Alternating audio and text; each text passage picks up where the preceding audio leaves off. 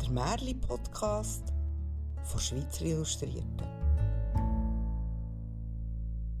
Ich bin der Michael Steiner und ich erzähle jetzt euch Märli vom tapferen Schneiderli.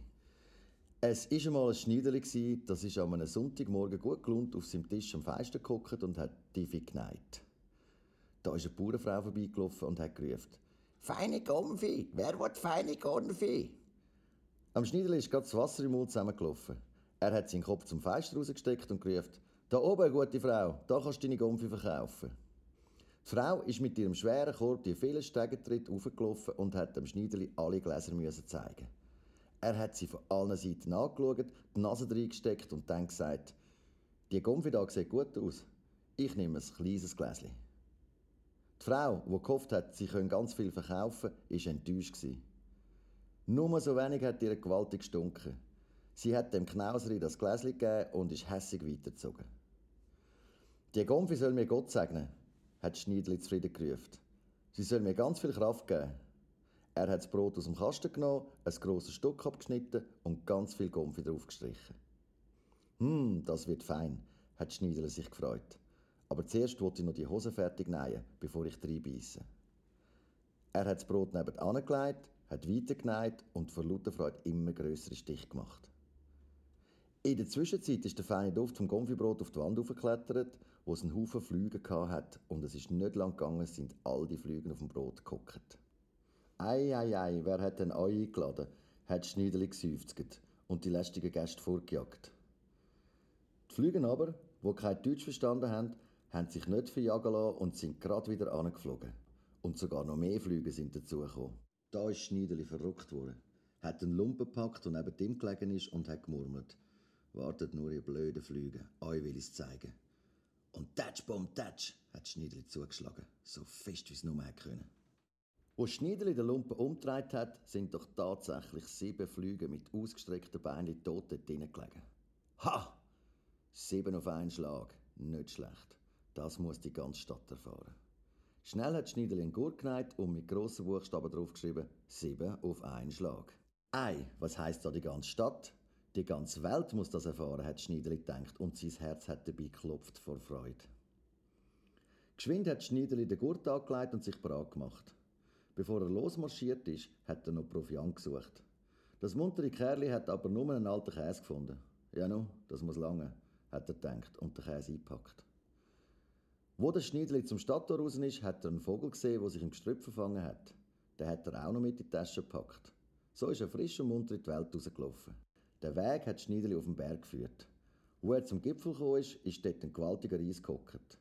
Schneidli ist mutig zu dem Reis angelaufen und hat gesagt, Guten Tag, Kamerad. Wie geht's auch so? Los zu. Ich gehe in die Welt und will mein Glück probieren. Willst du mitkommen? Der Reis hat Schneiderli nur voller Verachtung angelotzt und gesagt, du Lump, du mickriger Sack. Da hat der Schneiderli seine Jacken aufgemacht und dem Reis den Gurt gezeigt. Da kannst du lesen, was für ein Kerl ich bin. Der Reis hat gelesen, sieben auf einen Schlag. Und weil er gemeint hat, das seien sieben Menschen, hat er gerade ein Respekt bekommen vor dem kleinen Schneiderli. Er hätte ihn zuerst aber prüfen Darum hat er einen Stein genommen und ihn so fest zusammengedrückt, dass gerade das Wasser rausgetropft ist. Mach das nach, wenn du genug Kraft hast. Das ist doch Bubi einfach, hat Schneiderli gelacht. Er hat in seine Tasche gelangt, hat den weichen Käse rausgenommen und so fest gedrückt, dass ganz viel Saft rausgelaufen ist. Siehst, ich kann das viel besser, hat er fröhlich gesagt.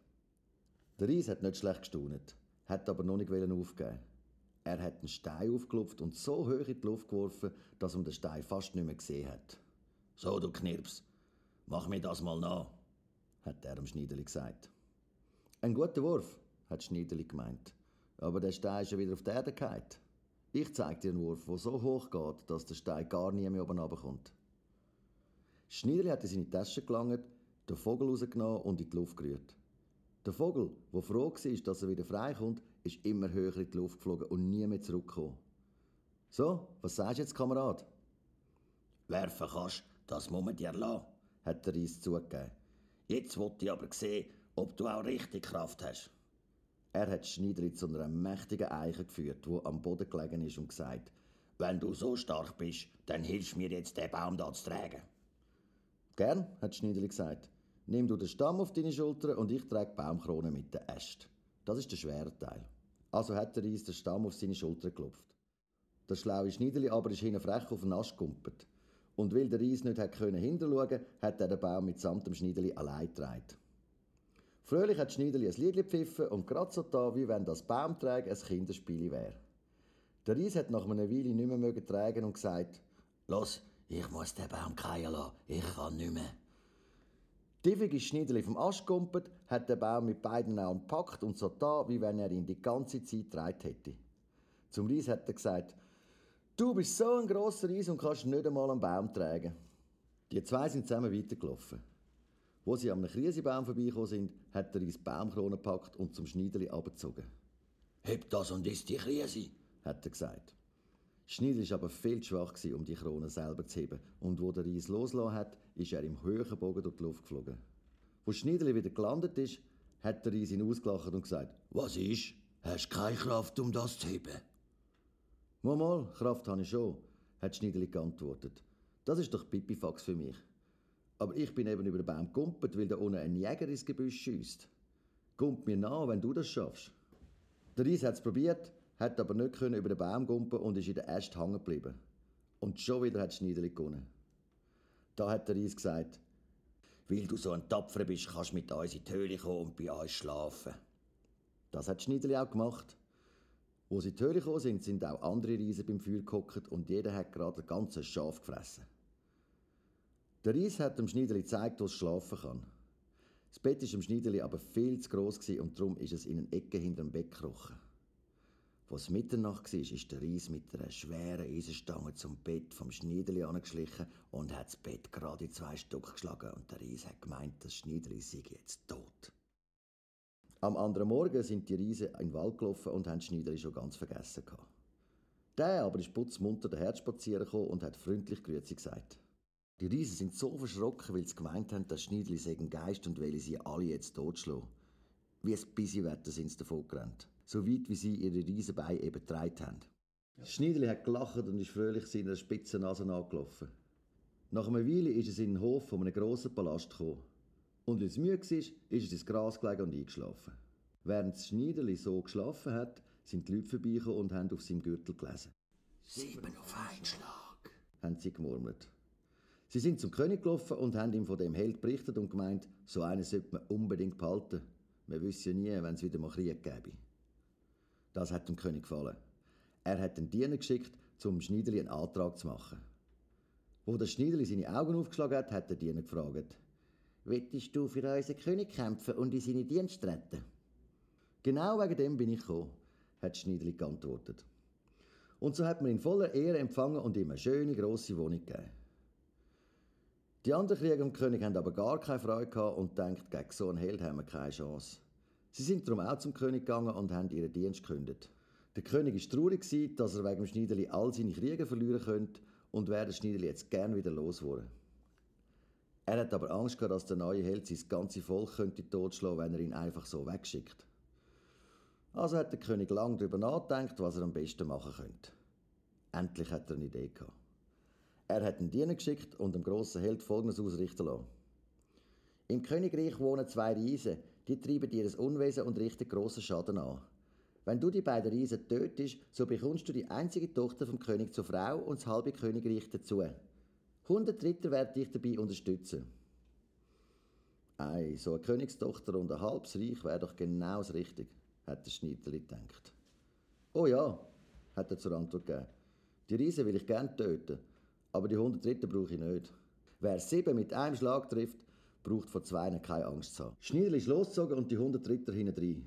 Wo er zum Wald gekommen ist, hat er zu seinen Begleitern gesagt: Wartet da, mit diesen Riesen bin ich schon allein fertig. Munter ist der Schneidel in den Wald hineingelaufen. Schon gleich hat er die beiden Riesen gesehen unter dem Baum liegen. Sie haben tief und fest geschlafen und laut geschnarchelt. Geschwind hat Schneideli beide Taschen mit Stein gefüllt und ist vom Baum aufgeklettert. Von oben hat er angefangen, einen Stein nach dem anderen auf die Brust vom einen Riesler zu fallen. Nach einer Weile ist der Ries aufgewacht. Stinkhässig hat er seinen Kollegen abgebrüllt. Was haust du mir? Du träumst, hat der andere Ries gesagt. Ich hau dir sicher nicht. Wo die zwei wieder eingeschlafen sind, hat Schneiderli Stein auf die Brust vom anderen Reis fallen. Was soll das? hat der Reis brüllt. Warum haust du mir jetzt? Hat gar nicht, hat der hässig gesagt. Sie haben das Weile miteinander umgestritten, sind dann aber auch wieder eingeschlafen. Schneidli hat sein Spiel wieder von vorne angefangen und am ersten Reis mit voller Kraft den grössten Stein mit ins Gesicht geschmissen.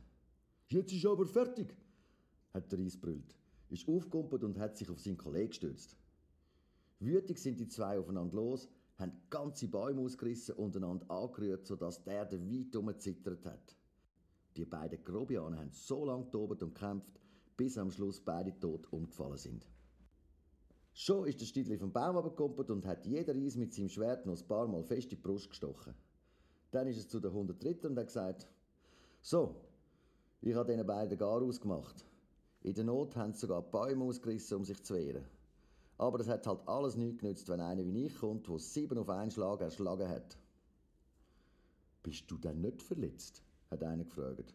Nein, kein Haar haben sie mir krümmen hat Schneiderli stolz gesagt.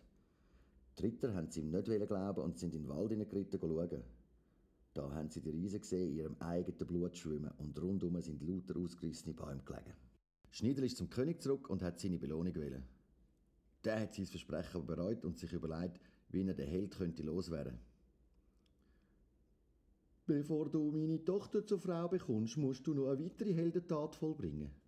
Im Wald lebt ein Einhorn, wo grossen Schaden anrichtet. Das musst du fangen, hat der König verlangt.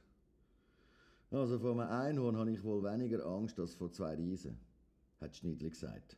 Er hat das Seil und eine Axt eingepackt und sich auf den Weg gemacht. Er hat nicht lange suchen, schon ist das Einhorn gekommen und auf das Schneidli losgaloppiert, wie wenn sie ihn gerade hätte mit seinem Horn aufspießen.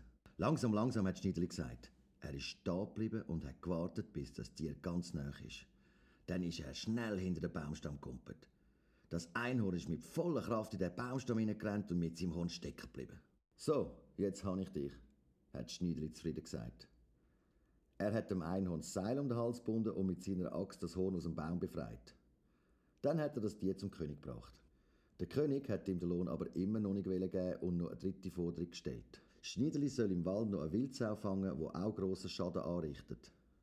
Die Jäger sollen ihn begleiten. Gern, hat Schneidli gesagt. Ist ja ein Kinderspiel. Die Jäger haben aber Angst vor dieser Sau, sodass sie lieber am Waldrand geblieben sind. Das tapfere Schneideli aber ist in den Wald gelaufen und hat nicht lange warten Schon ist die Wildsau mit weit aufgerissenem Maul auf Schneideli losgerannt und hat ihn zu Boden werfen und zu Tod trampeln. Der schlaue Siebensiech aber ist geschwind bei einer Kapelle, wo in der Nähe war, zur Tür hineingerannt und in einem Satz wieder zum Fenster raus. Die Sau ihm hinein in die Kapelle. Schneidli, wo ja schon wieder draussen war, hat einfach die Tür hinter der Sau zugetatscht und schon ist sie gefangen gewesen. Er ist zum Waldrand zurück, hat die Jäger geholt, wo die gefangene Wildsau ehrfürchtig bestaunt haben. Unser Held aber ist zum König gelaufen und hat seinen Lohn verlangt. Der hat sein Versprechen endlich müssen halten und hat einem tapferen Mann seine Tochter zur Frau und das Halbkönigreich obendrauf gegeben. Die zwei haben ein prächtiges Hochzeit gefeiert und aus dem kleinen Schneiderli ist ein grosser König geworden. Auch nächste Woche gibt es wieder Lieblingsgeschichten der Stars. Zum Abladen bei Schweizer Illustrierten.